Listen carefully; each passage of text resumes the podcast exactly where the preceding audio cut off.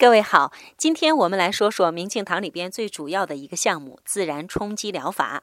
所谓自然，就是宇宙规律。举个例子吧，一个水管子里边有水，而管子的某个部位呢有一些泥巴堵塞住了，水流不畅。如果给管子一个压力，这个瞬间的压力使管子里边的水压增高，那么高压的水流瞬间就能冲刷掉堵塞在那里的泥巴了。冲击疗法就是这个理论基础。人体其实是很智能化的，拥有一套天然的自律系统，它。可以治愈人体所生的病，自律系统可以理解为人体自身保持有序化的系统。人生病就是人体有序的场变无序了，自律系统呢就是来把人体无序的场变回有序。自然冲击疗法就是人体自律系统启动的一个非常行之有效的辅助。今天您回复“拍打”两个字，给您看详细内容。今天晚上七点到九点是自然冲击疗法分享时间，冲击师林老师与您不见不散。